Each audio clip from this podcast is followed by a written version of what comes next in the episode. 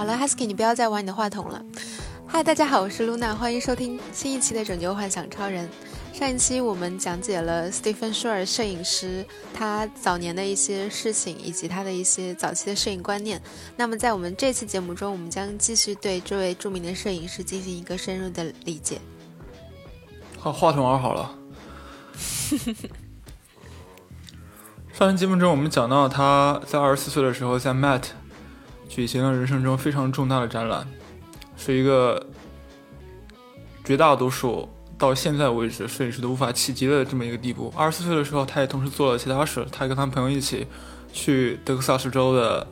Amarillo 旅游，在旅游的过程中，他发现美国的文化差异要比欧洲给他带来的文化差异的冲击更为大，所以他就决定当时要去。美国的各个地方进行一次非常长时间的旅游，然后同时记录，呃一些照片，然后同时发生一件事是，他也自己做了一个个人策展，啊，跟他两个朋友一起，三个人做了一个策展，策展名字叫 The All the Meat You Can Eat，肉食自助，在里面展现出了他对于当时民间使用摄影的兴趣，以及他对摄影这个文化现象在整个社会里面。除了艺术摄影之外的这个部分的兴趣，所以这两种东西在一起产生出了他一个项目。这个项目他在出去美国旅行之前就已经想好了，叫 American Surfaces，美国的表面。所以他就计计划了一个非常详细的 plan。他计划把美国的一些他感兴趣的地方，用大概两年时间，呃，旅游完成。然后在过程里面拍摄，就是被称之为快照的东西，叫 snapshot。嗯，他觉得快照这种艺术，不是快照这种形式，可以有更大的机会去脱离，呃，摄影艺术里面已经存在的一些枷锁和束缚。嗯，他非常享受这种开着车一个人，呃，有张信用卡就可以在美国各个地方，比如说住 motel，呃，吃饭。的这么一种状态，对。然后在开车的过程中，他非常享受他自己进入了一种有点半冥想式的那种状态，他称之叫叫 meditative state。嗯，在这个过程里面呢，他所用的拍摄方法就是在一天中的任何时间，他都可能想到、意识到自己要拍摄一张照片。在这个意识过程中，他就呃提高自己的。敏感就是视觉感受力，但是呢，它并不采用传统的寻找一个好的视角或者一个好的瞬间进行拍照，而是当时看到的是什么，他就用这个相机直接拍摄他视野范围内的这么一张照片。就是如果他看到的是歪歪扭扭的东西，他可能就拍的是歪歪扭扭的，就这样子。而且他用的是彩色底片，这个非常重要，因为当时。基本上没有人用彩色拍彩色照片，在艺术摄影局。那我们现在看到的这一组照片，就是当时他在路上随机拍摄的一些真实画面，对吗？对，他就想营造一种非常自然的效果。嗯。他当时带的那个相机是叫 Rollei，一个就是一个牌子的一个啊一个小相机。他拍摄了很多他吃的东西，他遇到的人，他住的酒店里面的睡过的床、用过的家具、看过的电视，还有看到街边一些非常看似非常随机、非常朴实的场景。这台相机有个特别的地方，在于它的闪光灯是在相机下面而不是上面的，就造成我们现在看到的凡是。这些有闪光的地方，你能看到影子是在呃后面的斜上方，而不是像普通的相机一样，它影子在下面的。就是这个位置比较明显，嗯，这个这个男士，嗯，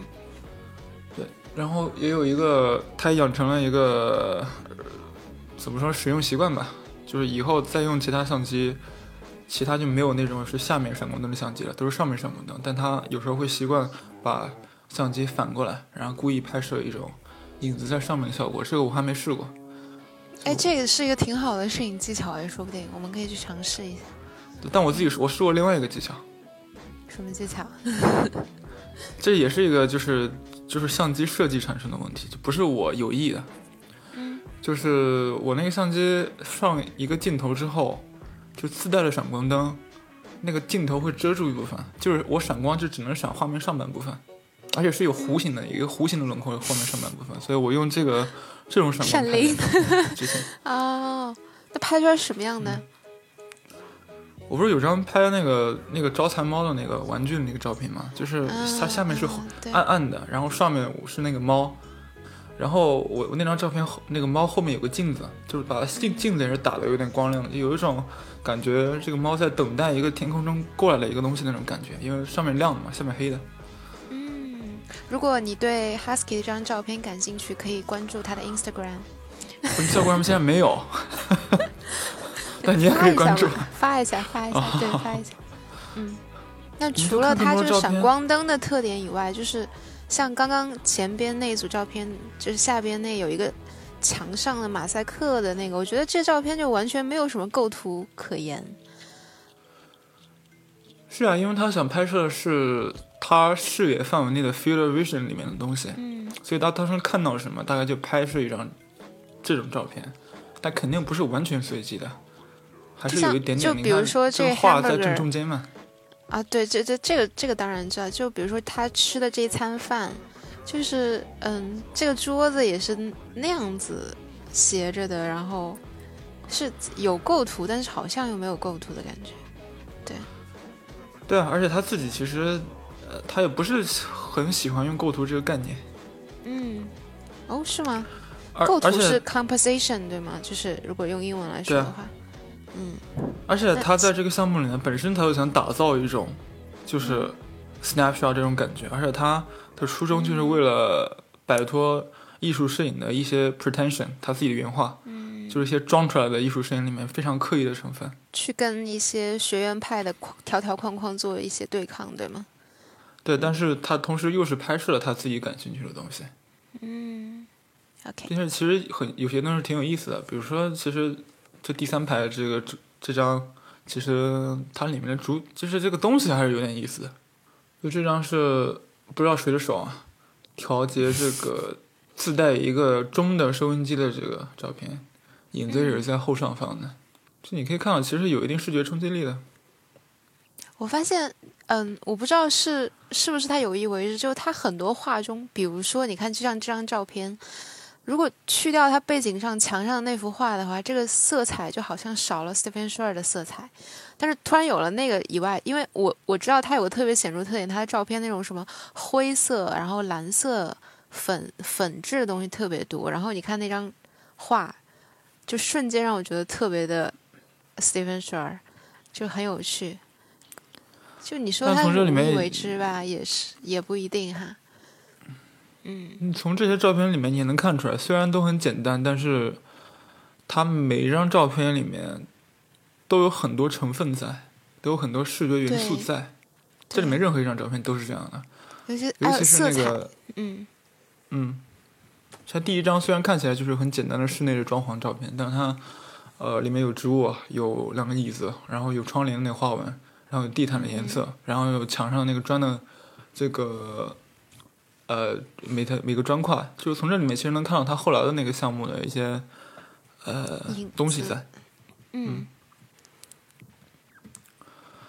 就他当时和他一起 鼻孔放大，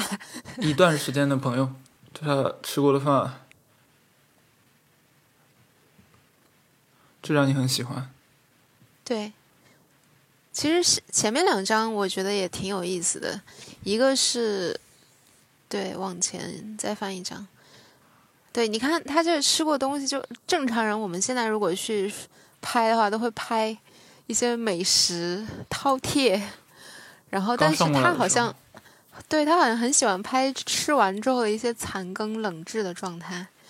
嗯，然后你看这吃剩下一半的布朗尼，还有那个就被面包粘过的 ketchup 的盘子，对，其实你讲到这儿，他其实拍了很多，他拍了很多吃的，他拍的吃的里面有很多都是甜点，以至于有一个人在 Vimeo 上做了一个视频小短片，那个短片的标题叫 Stephen Shore 的糖尿病 meal，他是有糖糖尿病套餐。那个标题叫 Steven Shaw 的糖尿病套餐，他他他应该没有吧？我感觉 啊，这个是玩笑话吧？就是你看他故意还放了那个就是什么小费 tips 在那边，然后露出那种什么 one dollar，就代表了美国那种消费主义的感觉。其实还虽然他其实心里这照片挺过瘾的，对对对，就传递出一些 image 一些意象意象在，然后包括下边一张也是，就是那个像这应该是一个卖烟的女孩子吧？你看她后边都是一些。各种品牌的香烟，然后这女生就一脸那种 生无可恋吧，也不能这么说，也有可能是因为她的闪光灯营造出她整个眼眶都是是凹陷的，然后深银灰色的那种感觉。我感觉那这张照片让我看到了那一代年轻人，就好像他们很很不知道要做什么，非常的生活中非常的颓废。迷茫的那种样子，也可能有点过度解读吧。但是的确，这代年轻人也是这样的，每代年轻人都是这样。OK，好吧。好，那我们下一张，下一张是我非常喜欢。其实还有另外一个，就是他当时除了 American Services，他是有照片之外，他还把自己旅行期间的，就比如说买东西的这些小票、加油的这些小票都留下来。然后在之后的这个 American Services 版本里面，他是把这些小票扫描件是放上去的，就可以你可以看到他今天一天买了什么东西，干了什么事，就是从票据上来看。别人如果说彩色摄影传达不了黑白摄影那种感觉，你可以给他看这张照片，想想把这张照片换成黑白的，就是完全不一样的那种感觉。嗯，对。就是当时比较有意思的一些店铺的招牌，他特别喜欢店铺招牌。遇到的人。不知道这个人是在什么情况下遇到的？耶稣的像，又是墙上的纹理跟墙上的照片，可以看到他拍摄也是有些模式的。对。所以你要感兴趣的话，也可以模仿他。虽然我觉得没什么意义。这这个裸女是？我不知道，可能他是碰到他在路上碰到的，发生了某种关系的，不知道。所以这些照片他回来之后，就是在博物馆里面展出，用的是。无边框的形式，就是他没有给这个照片进行装裱，然后把它排按照三排三排的排列在博物馆上面的墙上，打印的就是比较小的照片，因为底片本来也比较小，他就是想用这种方法，嗯，他想用这种方法去去表现它是个 snapshot。如果你把 snapshot 的装裱的特别华丽，然后把它放上面的话，它就是会有一种它不是 snapshot 这种感觉，他就想把照片本身也传达一种 snapshot 这种概念。现在这个这个里面是 MoMA 之前进行的一个复刻，不是它原始的展出的样子。这些照片展出了之后，反响比较差，甚至在某些报纸上的反响非常差，可以用 terrible 来形容。他后来跟 Paul Strand 吃饭的时候，Paul Strand 就当时另外一个比较有名的摄影师，专拍黑黑白的，他就跟他说，高级的情感是不能够用彩色来表达的，必须得用黑白。当时 Steven Shaw 内心其实是非常反抗的，虽然表面上，呃，好像也没跟他过于争执，但是同时他也意识到一个问题，就是他回头再看这些照片的时候，他发现他更注意里面的内容，而且他想知道里面的内容是什么，看得更清楚，才想打印更大的画幅，所以这个时候他就意识到。他可能得用另外一种方式去拍，还有一个就是他回头去想的时候，其实有些东西他错过了，他想再回头去把那个旅程再走一遍，然后去拍一些之前错过的东西。嗯，然后所以接下来他就换相机了吗？接下来他开启了另外一个项目，后来就被称之为 Uncommon Places，就是不寻常的地方。但他开始的时候还没有想好这个名字，只是想把原来错过的东西补上。把画幅变大一点，他就换了几几个相机之后，选了他自己觉得最满意的一个八乘十的大画幅相机。这个大画幅相机可以就是打印到像如图所示的这么大的照片，并且还非常非常清楚的，每个观者都可以在这个大照片里面去清楚的看到里面的很多细节。这是当时在 MoMA 展出的一个复刻，就前几年。你当时应该就是到这个地方的时候，看到这张照片，就觉得这张照片太普通了，于是就我站在我站在这幅就这幅这个溪水呃河水，然后这个什么沙滩，这边照过一张相，你记得吗？就站在这张照片的正前方。对，我完全把它当做一个，对，就这幅画，我感觉非常的，就什么 postcard，旅行，旅行纪念册的感觉。他在这个项目里面比较在意的有几个问题。这个问题呢是在于，其实 Steven Shaw 经常会把拍摄当做一个 problem solving 解决问题的过程，他会解决一些形式问题，解决一些内容问题。这个里面呢，这个项目的问题就是，他在想怎么样在一张二 D 的画面里面尽可能好的传达一种三 D 的空间。所以可以看到，其实看似很简单一张，看似好像很简单一张照片，实际上看到里面的。层级元素是非常丰富的，前面有溪水，溪水里面当然有人跟波纹，然后中然后中间是，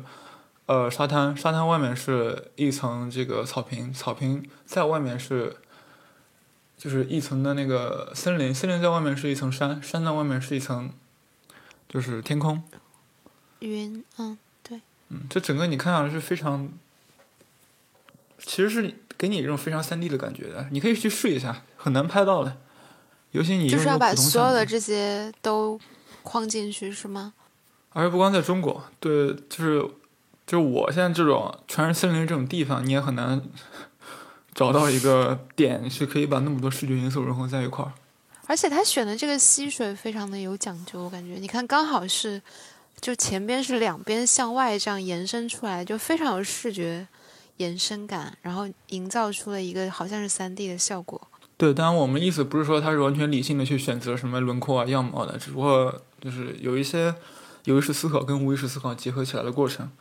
但是因为它用的是八乘十的大画幅相机，每一次去拍照的时候都必须要把相机好好立在三脚架上面，就是很大的一个，嗯，移动非常困难，他就必须要去真正的去好好想他这张照片应该拍什么，而且八乘十的那个拍照是非常昂贵的，尤其是拍彩色的，当时非常贵。也就造成了他在这个项目里面的照片都是非常工整，大部分都是非常工整的，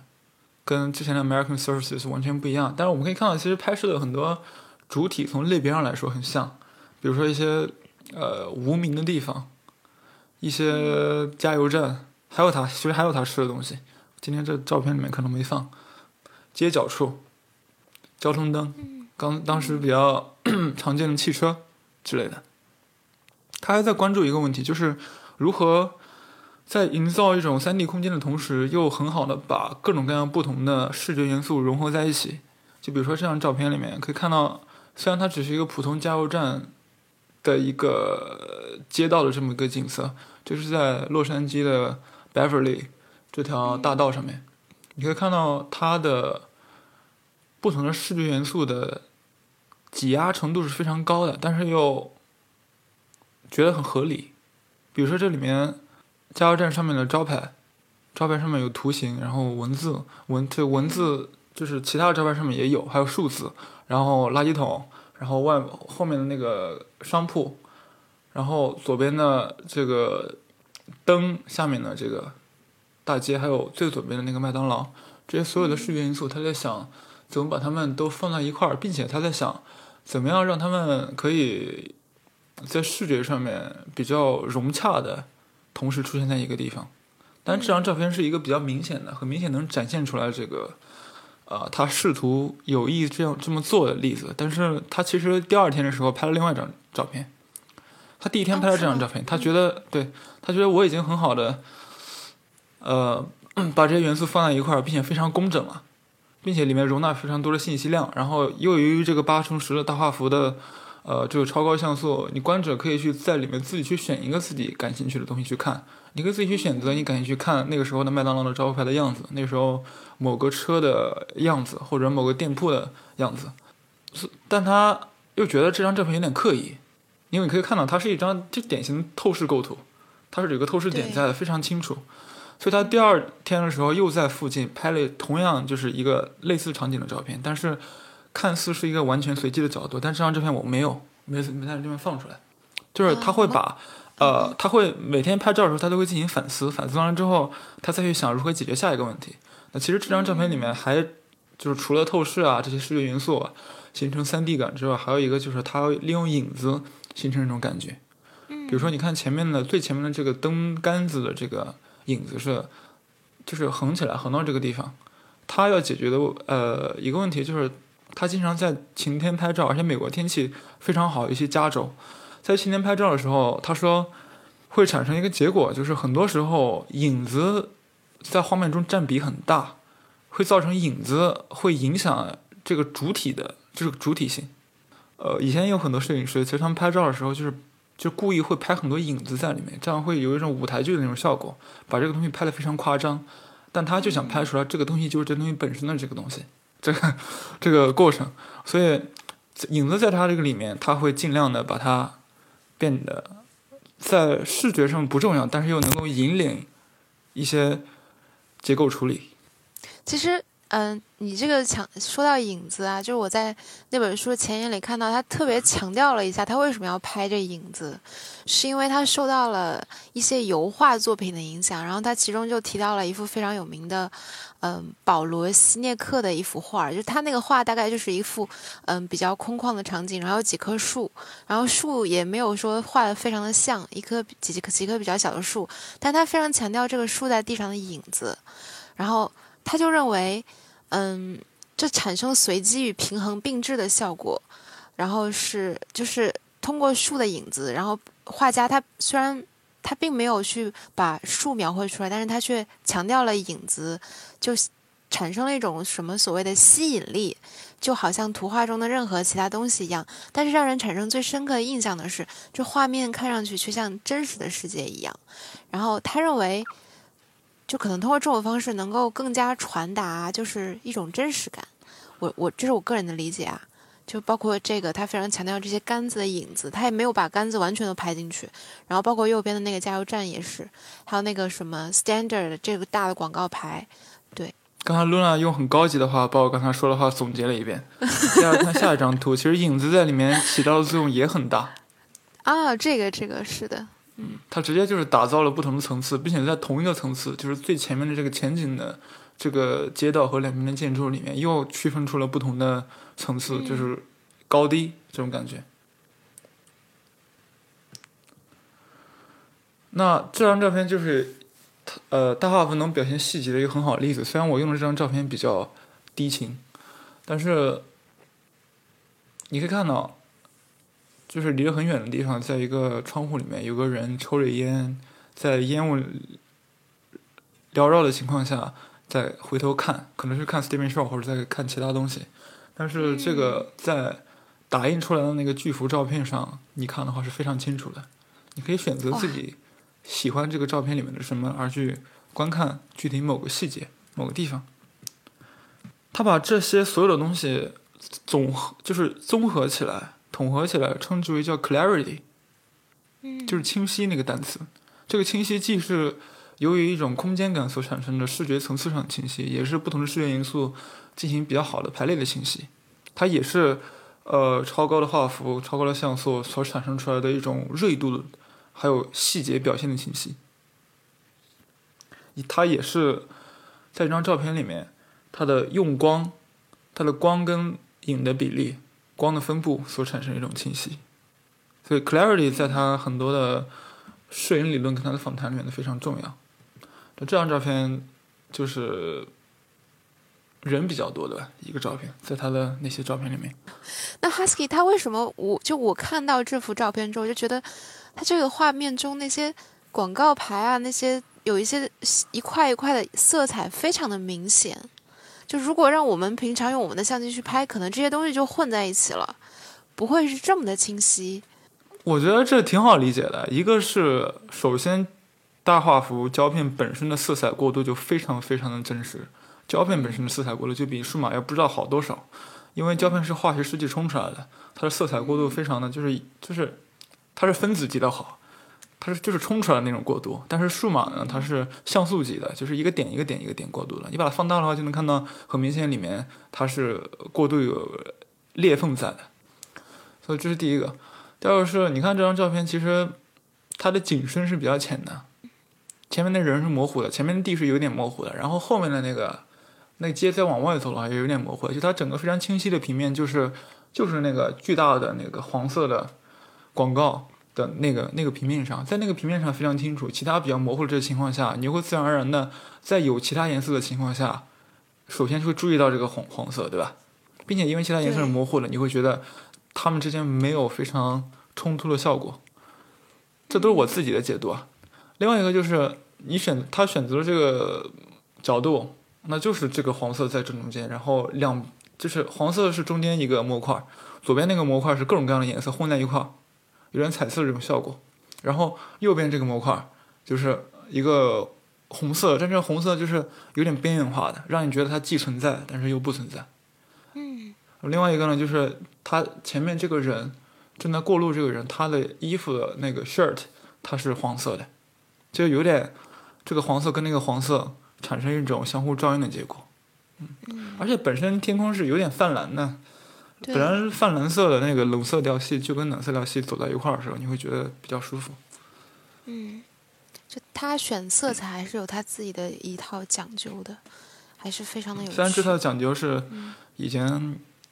有可能有一半都是被那个商家所决定的，在有些照片里面，你能看到 American Surfaces 的印子，比如说这个，他同样拍摄了他在 motel 里面住过的地方，他看了电视，他睡过了床，他用了家具，他窗外的景色，但是只是这在这次，他是一张照片里面呈现所有东西。看到这张照片里面还有他自己，还有他的鞋，还有他鞋上怎么 鞋带是怎么系的，还有他鞋上的那个洞，对，对，然后还有他的床垫上面的非常清晰的那个花纹。还有那个他带了旅行箱里边的那个窗外的倒影，反射的外面，对，嗯他就想把很多的这个信息都融在一块儿。可能 American Services 里面要用两三张照片才能表达的东西，他是一一张照片就解决了。但我感觉就，但是又不会给人非常杂乱的感觉，又非常的干净。他同时，他也比 American Services 显得更，呃，你就说客观也好吧，你说冷静也好，就是这么一种嗯，更加的稳定。调性。嗯，我相信大部分人出去旅游的时候不会拍这种照片的，有些看上去很明显的，就是挺还挺好的这种照片，有就是有些 uncommon places 真的是有点 uncommon 的这种感觉，就这个，他用一种在一个自然风光里面的一个广告照片里面的另外一个自然风光，来把两个东西嵌套在一块儿，形成一种视觉对冲。而且这个牌子上面的东西可能是未来对这个场景的规划，或者是这个场景在另外一个季节或者另外一种情况下的一个样子。嗯，它也是一种信心的扩展。其实现在很多人都拍这种照片，我也拍这种照片。就比如说，嗯在一个非常拥挤的一个充满人的一个地方，比如说北京三里屯的一个地方，然后有个广告招牌，这广告招牌是非常非常好看的，非常纯净的一片大自然，他就把这个大自然放到这个呃照片里面的其中一个部分，形成一种这种对冲感。但我不知道他拍这张照片的时候心里面是不是这么想的。像这种除了这种非常 obvious 的照片之外，他有一张照片他在访谈里面说非常喜欢，就是我之前说我也很喜欢这张照片，他觉得原因很重要，就是这张照片不那么明显，就是一个他生活中别人都不会注意的，但他就他注意到了一个东西，就是这个这个灯管和灯罩上面这些毛球和和上面的纹理，对对，这个照片让人看上去好真实，好想触摸的感觉。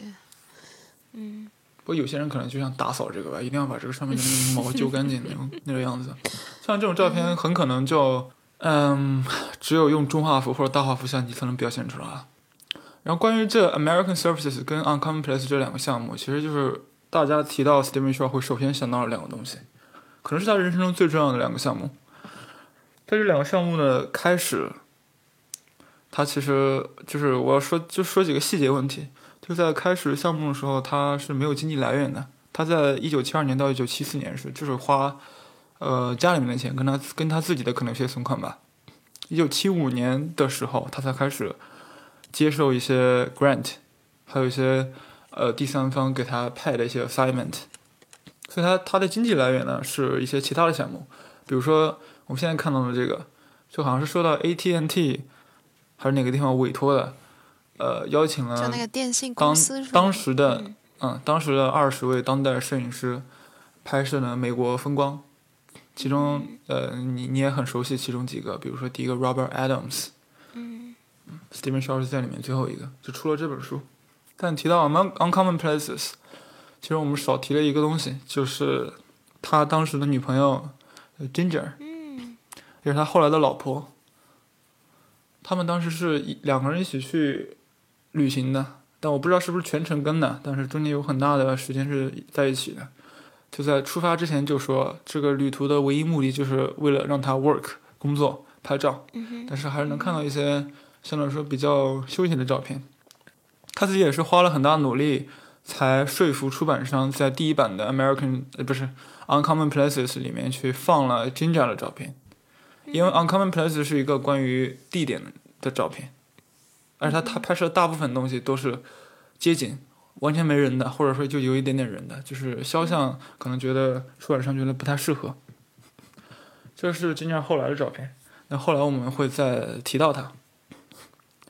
他们两个也有其他的共同爱好，比如说钓鱼跟滑雪。也就是因为这个，他们结婚之后，在 Steven Shaw 好三十中产阶级的生活。对啊，在 Steven Shaw 三十五岁左右的时候，一九八二年，他们两个就搬到了 Montana，因为 Montana 是一个非常适合 fishing 跟 cross country ski 的地方。嗯他搬到这个地方，当然主要目的是可能兴趣，但是有一个次要目的吧，我觉得就是他要挑战自己，拍摄没有人为干涉的纯粹的自然风光。因为截止到现在为止，他拍摄的都是比较现代化的场景。对，还有另外一个，他要解决一个问题，就是如何在这种完全没有人造物的情况下，还能够拍出来非常立体的环境。在完全没有人造物的情况下，如何表达一个地方的地理风貌？如何让它看起来这一组照片就是能够代表，比如说 Montana 这个地方，或者说就是他住的那个非常小的那片区域。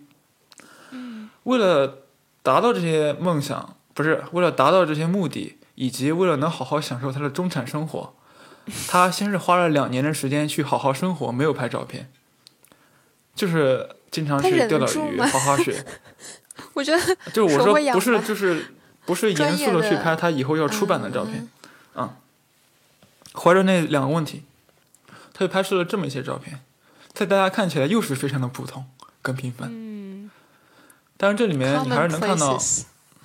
，commonplaces 你还能看到一些结构元素在，他如何用一些视觉元素的层次去表现一个三 D 场景，比如说云跟树的分割嗯。和融合，树跟前面的草地所产生的层次，前面的草地的最前面的花跟中间的那个不是很有花的，可能是因为离得远看不到，也可能是因为确实他选了这个地方是有花的，这么一种层次感。嗯。营造这个。那在这张照片里面可以看得更清楚一点，就是近处的石头跟远处的石头不是一种石头，然后再远处的石头跟就是中处的这个石头的这个阴影也是不同不一样的阴影，一个是阳有有阴影，一个是朝阳的。并且中间这个凹下去的这个地方的，在外面的那个云彩，我觉得在这里面很重要。哦，这种照片，当他作为一个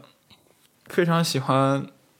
走遍美国的人，他是不会甘心于只在 Montana 拍照的，他也去了一些其他地方，比如说德克萨斯跟 Scotland。这时候他又有一个问题，就是他就是故意去这两个地方，因为这两个地方树很少，基本上没有树。他们要讨论如何在一个没有树的地方还能拍出来比较立体的照非常立体的照片 跟立体，这是他自己讲的，这不是我推测的，他自己说的，就是就是因为这个这个原因，他就他就去这两个地方拍照了。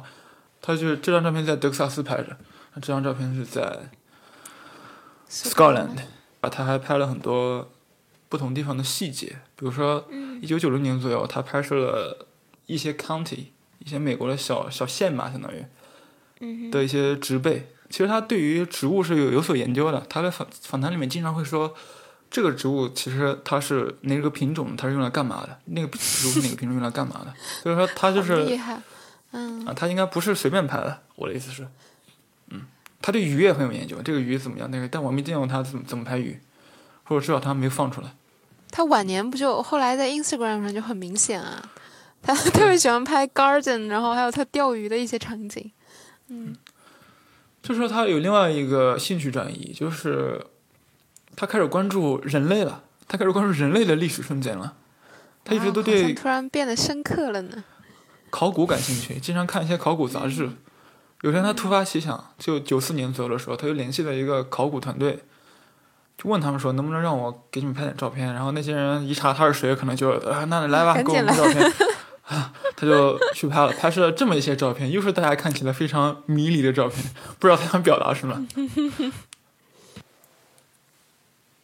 就一些罐子，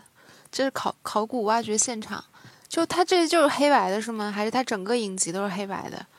它就是黑白的，他在那个时间点故意那个时间段故意拍黑白，因为那个时间开始拍黑白了是吧？对，因为那个时间 呃，大家已经开始拍彩色了，他就觉得我不能跟大家一样，我得。做点不一样的，他就回到拍黑白了。嗯，他还是就是，在我看来，他有一些东西是没有变，他还专注这个东西本身，就回到这个事物本身。包括他拍这些瓶瓶罐罐呐，有一点点像静物化的感觉。嗯，其实他每次讲自己出门拍照、拍摄一个什么 project，他都会提到拍摄这个 project 时候的局限性。在拍摄这个过程里面的局限性就在于，由于他们是考考古团队，第一个是考古团队的他们所挖掘的东西，你不能够随便进去，你踩的话都要很注意踩到哪儿。嗯。第二是你挖出来的东西是很值钱的，就很有价值，你不能随便动，所以他就不能够像其实那个考古团队有专门配自己的摄影师，就他们每考古 每挖出来一个东西之后，就会那个那个摄影师去拍这个东西，为了考古学拍。他是作为一个第三方在里面，他就不能够很靠近，嗯，他就不能够站到任何他想站的位置，这这个项目里面的一个局限性。那也是其实对一个好的摄影师自我的一个挑挑战吧，可能吧。嗯，就是你不能像比如说像像我们摆拍一样，你可以把这个罐子放在那个位置比较好看，比较构图比较容易，对。你看他，他这个他这张照片中间的这个罐子是在正中间的，还是其实还是挺对称的。然后左边有两个，右边有两个，虽然不是在同一个水平线上，嗯嗯。虽然他自己在提到这些照片的时候，不是很愿意提这些，你要说构图也好，这些东西。哎呀，说到构图，其实他根本不用构图这个词，他是用他在他在访谈里面，嗯，经常提到结构这个词。结构这个词，他好像很很反感构图这个词哈，因为他觉得构图是，比如说绘画技法里面的，能够控制每一寸的视觉元素的时候才用的这个构图 composition，嗯，而结构是在已有一个空间的情况下，你通过一些自己的视角的安排，组织这个里面已经已有的元素，把它形成一种你想要的结构。其实我觉得这是个文字游戏的某种程度上来说，但是其实。啊，从术语上来说，没有啊，比较重要。就他他在那个前言中，他是这样说的：他说，就之前就像你说的一样，然后他后面还加了一句，他说，对对于一个摄影师而言，面对的则是整个世界。摄影师的决断带来的是秩序。对他好像非常强调秩序这个词。The order of things。嗯。他对于这种历史的关怀也体现在，也体现在九零年左右的时候。他在墨西哥拍的一个小项目，嗯，他去过墨西哥的一个叫叫 Ucanta 的地方，我不知道读的对不对，Ucanta，是就是一个小镇吗？还是是一个文化比较传统，然后正在经受当时现代化带来文化冲击的一个地方，一个小地方。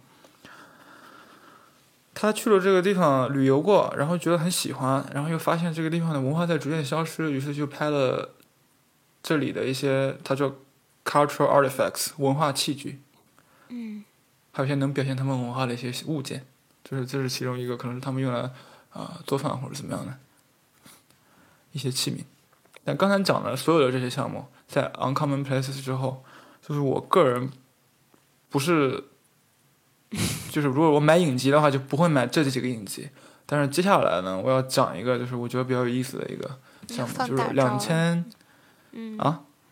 我说你要放大招了，啊，就是两千年左右的时候吧，他拍了一个照片，一组照片，当时也是由于一个故障，就是他的八乘十的相机出了问题，应该是我记得出了问题之后呢，就一一个八乘十的那个胶片，他没办法一下子就拍完，他只能一下子拍一半，所以八乘十就变成了两张的四四乘十，嗯所以他就想，那我干嘛？那我就拍宽画幅四乘十好了。这样的话还能产生一种有点像电影的这种效果，宽屏效果。在这个宽屏里面，对你就不用注意到什么天空啊，还有底下这种细节，就看这个跟你同一个水平面上的各种各样的形形色色的人。所以他选择了去纽约拍，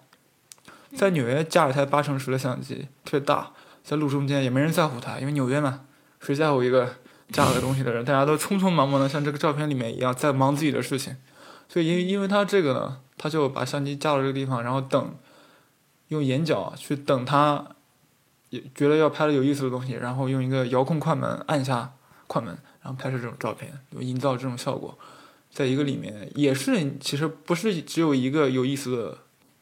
角色，你可以去去看很多你觉得不一样的人，并且由于他们就是同质性嘛，都是都是人，并且是在做不同事情的人，你非常即时的有一种纽约市的这种感觉。就好像就好像我们在路上在走，然后他们就像我们走过来的这种感觉。他应该也是等，对就是在旁边等着，然后一看，哎，好像不错，可以拍，然后就按下快门，是吗？对啊，等的时候还能碰到人，并跟他聊天。啊，是吗？比如他自己的他自己的影迷，一个警察过来跟他聊会儿天，然后说：“其实我认识你是谁，我还有一本书。”然后警察说：“我跟我家里面的人看，大家都说你拍的不好，看不懂。但是我但是我跟他们说，你们是你们不懂。”然后 Steven 说：“哈哈大笑。”接下来呢，就是另外一个比较有它比较有实验性的项目，就二零零三年左右，苹果出了苹果的 Mac 上面出了 iPhoto，iPhoto 里面出了一个新功能，叫就叫做照片书，就是可以把你拍的照片非常廉价、非常快速的把它给做成一本书。这时候 Steven Shaw 就觉得，啊这好像是好像是第一次，这每个普通人都可以做成书这种技术的出现，所以他就要试一下这种技术。所以从这个里面也能看出来，他非常接受各种各样不同的摄影技术跟一些问题和局限。本来八成十的相机的问题，被他变成了一一个创作方式。在这里面呢，他就自己做了很多书，像这个项目叫 Why Garden，他拍了一天里面，就是它底下有个规则，就是每本书必须是这一同一天里面拍摄的东西，而且都是用数码机拍的，可以直接导到那个 iPhoto 里面去嘛。然后做了一本书，每天做一本书。这个就看起来现在看起来很普通了，但是，有些比较有实验性的，比如说他把自己之前的一幅大画幅的照片拆分成了不同的视觉元素，放到一个一个照片书里面。啊，比如说他把，比如说这个，它封面是一个《纽约时报》当时政治新闻、军事新闻，美国的这个炸弹对中东，应该是中东地区造成影响。嗯然后他拍摄自己一天的生活，从早上起来闹钟、床、刷牙，电动牙刷，嗯，然后又是一个新闻，又是关于军事政治的。然后早喝了茶，做了饭，打了电话，养的，他还养了一些啊养了羊，这应该是，啊，然后嗯，开车去超市买东西，加油又，看到了买了东西，，嗯，又看到了一些娱乐新闻。嗯，你看到这个觉得，嗯，就这个政治新闻啊，这种军事新闻其实没有改变人人人一一天中生活里面的任何事情，除了你去看报纸这件新闻。嗯，因为然后看到看到娱乐新闻的时候，你会觉得，其实政治新闻在某种程度来说是跟娱乐新闻有点类似的。对，他也展现出了一个普通人对这种新闻的无奈吧，嗯或者说漠视。我不知道他自己心理状态是怎么样的。但是鉴于他在当时已经开始对人类的文化、人类的历史瞬间感兴趣了，他应该是有一种轻微的讽刺态度的。没错，还有这种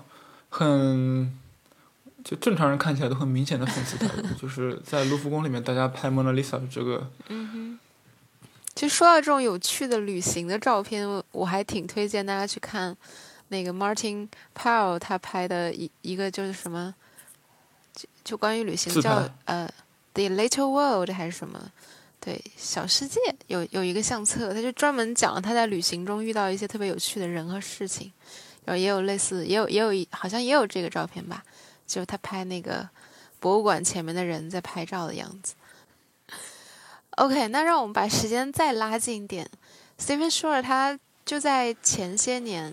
在二零一零年左右，其实他还做了一个挺有意思的项目，就是他去了呃乌克兰拍照，因为是他自己有乌克兰血统嘛，还是好像是在 Ginger 的建议下，他去拍了 Ukraine，对吗？Ginger 工作，因为 Ginger 一直从事跟艺术有关的周边工作，他就嗯。正好工作机遇碰到了一个叫 Foundation，专门关注一些政治迫害人群的，在乌克兰的政治迫害人、受政治迫害人群，原来受到德国联德国希特勒跟前苏联的斯大林的，嗯，他就建议 Steven Shore 去可以去拍下他们。然后而且 Stephen Shore 欣然接受了，是家里面是有一点点乌克兰血统的，他祖父那边有一点，他他要去拍了他应。该对他曾经的那种，也不能说故乡吧，就是对曾经就是血液中的一些东西去感兴趣，然后他就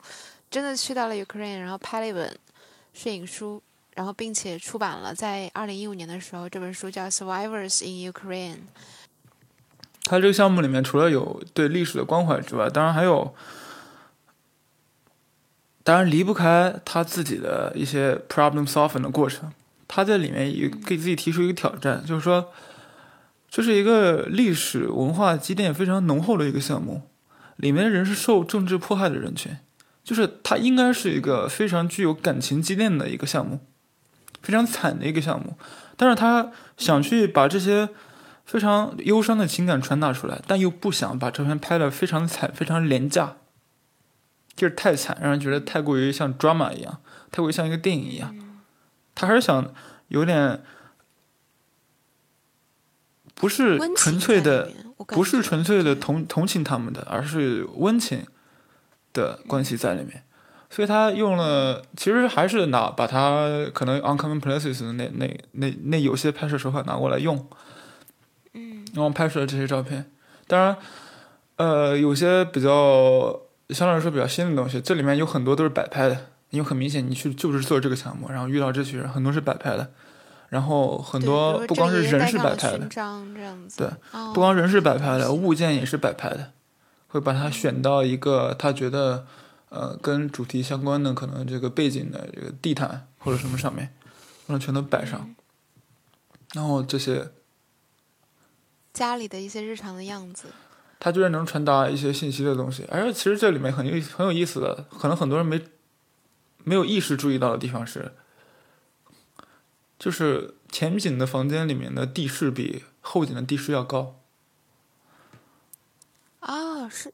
是房子的构造原因吗？还是我不知道是不是房子构造原因，但是这应该是反映出来一个问题，因为一般情况下这种房子的构造应该不会这样的，它不会是那个地方低那么厉害的，这里面可能是有感觉他好像是站在椅子上拍的，他这个视视点非常的高。也可能是这个房子就是是隔间发现他，如果这样我们看到的话，它跟这个门的顶端是差不多高的。可能是因为这个房间是有点像阁楼一样的那种，就下面有个空间在放其他东西，嗯，但它反映了可能反映了一个问题，就是房间比较老了。你看上面那个漆，而且就是如果你这么说起来，我再看这张照片，我就会觉得这些人生活的地方很狭小，他们日子过得并没有就很不方便就很不方便，可能过一个房间你还得去。嗯嗯因为你知道那种像乌克兰人，就是前苏联人嘛，他们其实很高大的。就我们刚刚看到前面那个老爷爷，他应该就是很高的，肯定是一米八、一米九的那种身高。好像你见过他似的，我可不敢说他一米八一米九。但大家都懂 你什么意思，没关系。对对对对对，就嗯，你这么说起来，其实他是有一些小心思在里面的，包括像这张照片，你看他这些功勋功功勋章就放在那种非常温情的地毯上，就瞬间把那种政治的冰封给削弱掉了一半。当然，再来一次，再来一个呢，就是你看前面这个衣架上面钩子不够挂衣服的，啊，然后下面这张能看出来，这个 American Surfaces 的影子，嗯，也能看出来有一点像 William Eggleston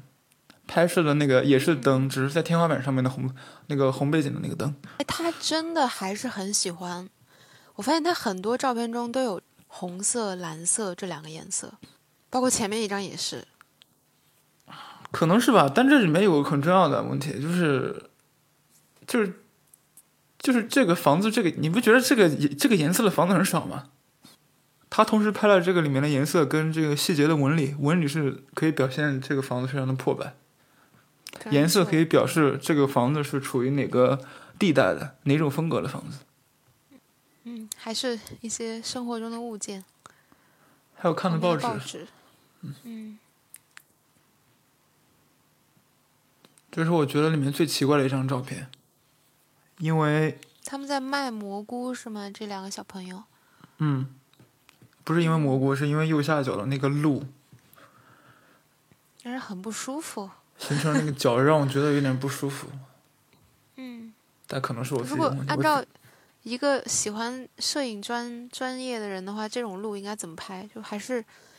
再稍微转一下拍。既然 Steven Shaw 发了这张照片了，以后就照他这么拍就对了。好吧，我感觉这张照片中更吸引我的是两个孩子我其实我经常就拍这种照片。如果拍如果街上有人的话，但他我不知道他这个是不是摆拍的。如果街上有人的话，你经常你没办法去站到一个正对他的位置去拍，你只能斜着拍的。斜着拍的话，就经常牵扯到你拍对面的人就是有个路在那地方。你看他们俩的表情，就完全不属于那个年纪的小孩子应该有的那种。Steven Shaw 自己说，乌克兰这个国家，就都不说这是这些幸存者了，就乌克兰这个国家，他说是欧洲最受迫害的一个国家，最最受迫害的，所有国家加一起。好了，他这个令人沉重的话题，虽然他已经用了一种非常凝重的、客观的，还有温情而。不同情的一种方式表达，但是还能够引起你很多遐想在。这就是他应该是最近十年里面比较重要的一部作品了。但是我们还有三个其他的要介绍。第一个是 Stephen Shore The Selected Works，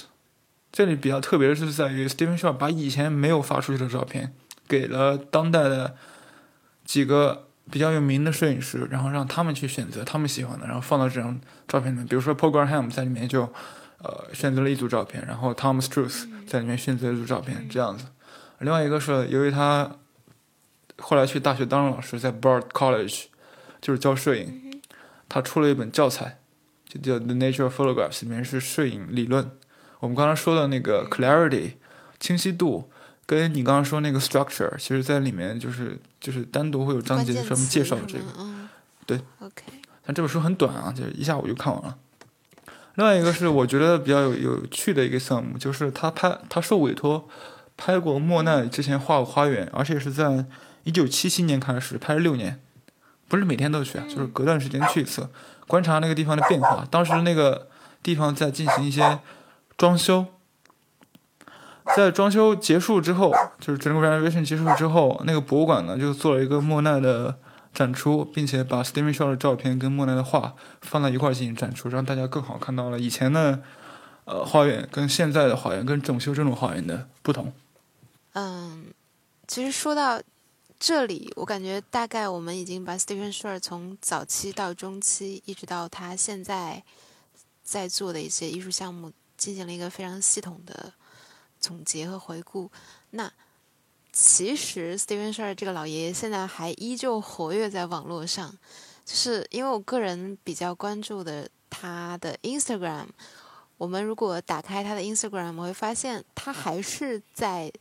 不定期的上传着自己的一些随手的 snapshot 的一些摄影作品，并且里面非常有趣的是，我们还能够找寻到他从早期。关注的一些物物品啊，包括一些东西，一些什么广告牌，嗯，一些纹理，一些材质，等等等等这些意象的影子，嗯，非常有趣，大家可以去 Instagram 关注一下他的账号。他还是会定期传一些什么街景啊什么的。但是我能看到更多的是，就是他现在已经上年纪，然后他的一些老年的生活。他养了两只猫，两只狗，一只猫，然后还有一些他和 Ginger 的日常的那种秀恩爱。对对对，特别可爱。很多人吐槽他说，一个那么著名的摄影师，怎么在 ins 上发一些那么普通的照片？结果其实人家过退休生活，你能管？你还管他？对对对对对。但是我觉得，其实普通也不能说完全的普通吧。他还是会非常的关注一些生活中特别特别小的细节，比如说他会拍一只蝴蝶，然后一些比如说地铁上的人呐。然后，嗯，影子当然也是一个他非常喜欢的一个东西，他经常拍的。然后包括最近不是在 quarantine 嘛，他还会拍那个消毒液。对，然后再往，其实他最近发的两张照片是他拍的那个 Ginger 的 garden。我觉得他是回到了用 American Surfaces 里面的关注点和方形器材。去用一种 uncommon places 的心态去记录自己的老年生活。在一个访谈里面，他说，有一次他在纽约坐一个出租车，出租车司机刚刚上来，刚开车的时候就跟他开始不停的讲他自己的人生经历，他家庭的关系，他最近发生了什么事，说啊说啊说啊说，说啊说啊说啊说，然后问了 Steven Shaw 一句话，那么你的人生哲理是什么？就你的人生理念是什么？他就那么 Steven Shaw，，然后他当时傻了，惊呆了，不知道怎么回答，想了半天，他想了一句话，就是 Don't be upset about the things you have no control of，不要为自己没有控制的事情所沮丧。抛开这可能只是他随便说了这么一句话的这个过程，我们其实可以把这句话联系到他在另外一个地方说的一次学术演讲里面。表达的关于关于摄影的看法。当时有另外一个人问他说：“摄影的意义，照相机的意义，在当前社会还有什么？”之前你也问我这个问题。他说：“嗯，摄影跟照片所能传达的东西其实很有限，尤其相对于文字来说，它不能传达文字所能表达的很多东西。但是，一幅照片里面的图像可以去在某种程度上激发人的某种情感。”而这种情感是一种无法用文字表达出来的东西，而摄影师的任务和他的能力就是把这种情感和这种视觉联系起来，并传递给自己和其他人。而其他的这些视觉传达不了的，可能得需要通过其他方式去传达。另外一个就是在 Uncommon Places 里面，你拿了八乘十的相机就没有办法再像 American Surfaces 里面一样拍随意的照片了，所以它形成了一种风格。形成一种拍摄范式。他拍纽约的街景之前，八乘十的相机发生故障，他就接受这个故障，并且把这个故障利用成拍摄两张八呃四乘十的照片的这么一种方式，形成了一种效果。所以我觉得以这句话作为本次节目的结尾还是比较有效的。好的，那以上就是本期节目关于 Steven Shore 的介绍，希望会给大家在。摄影的道路上带来更多的帮助。如果你对某一位摄影师感兴趣，或者你想要我们去聊哪位摄影师，或者是他的摄影作品，也欢迎大家在节目下边给我们留言。感谢 Husky 的分享，辛苦了。不辛苦，我们再回头看一下 Steven Shaw 拍完 Common Places 之后回到纽约的公寓里面拍摄一张自拍照。但是，一样不变的是他眼中的倔强。感谢收听本期的《拯救幻想超人》，拜拜，下次见。